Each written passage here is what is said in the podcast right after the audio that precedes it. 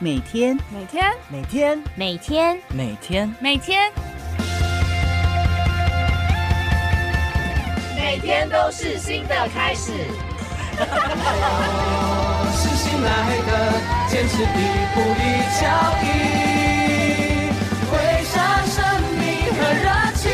我的青春向前行。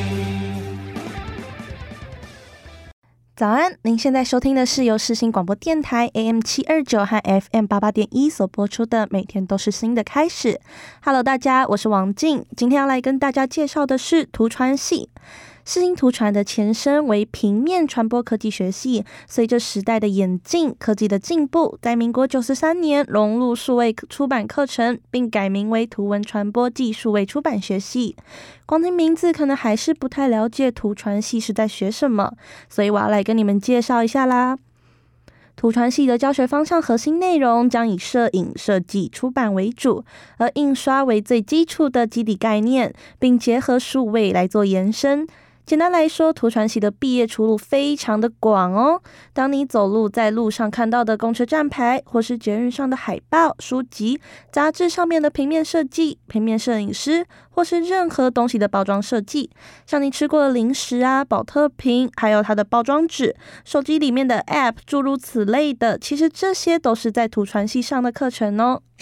所谓啊，视觉上的美学，在你的生活中其实处处可见到有关图传系设计的东西，而这些巧思与技术就在于你的设计还有创意力啦。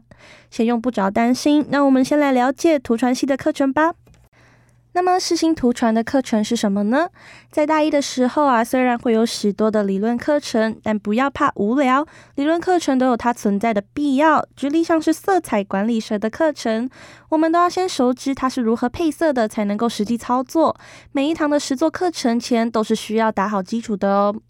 在大一啊，不止理论课，也会有摄影设计出版的基础实作课程，像是素描、基础摄影。透过大一所学的理论基础与奠定下来的基底，一边摸索确立自己想要往摄影设计还是出版的哪一个方面走。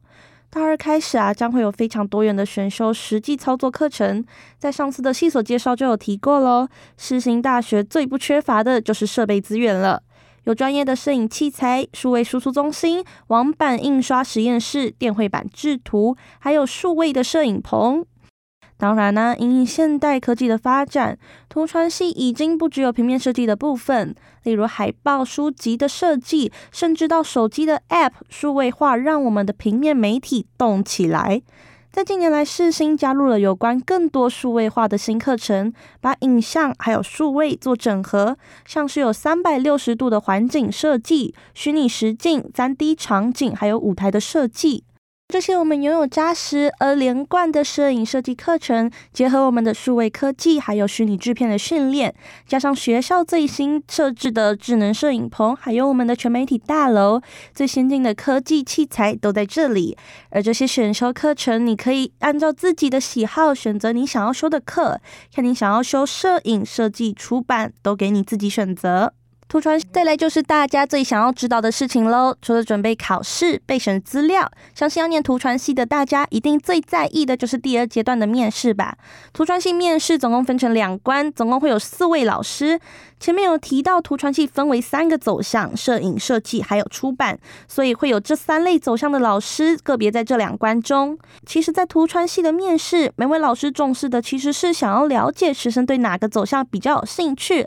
为什么想要来图传系。透过了解学生的兴趣动机，透过不同的面向来了解学生，认识每位学生的特质。所以，只需要好好放松心情，跟面试老师聊聊天，把你对图传系的兴趣因说出自己的想法就可以喽。戏啊是一个非常有趣的戏哦，还可以按照自己的喜好决定未来的走向，出路也非常的广，能够把你自己的设计套用在你的生活、你的作品。如果你有满满的创意，还有好点子没有地方发挥，图传戏是个可以给你大放异彩的地方。最后啊，如果是对绘画、摄影、数位设计、出版有兴趣的同学，实行图传保证可以让你学习到非常多的专业技能，将你打造成全方位专业人才。填下你的志愿单，一起成为我们世新大学的一份子吧！我们下次见，拜拜。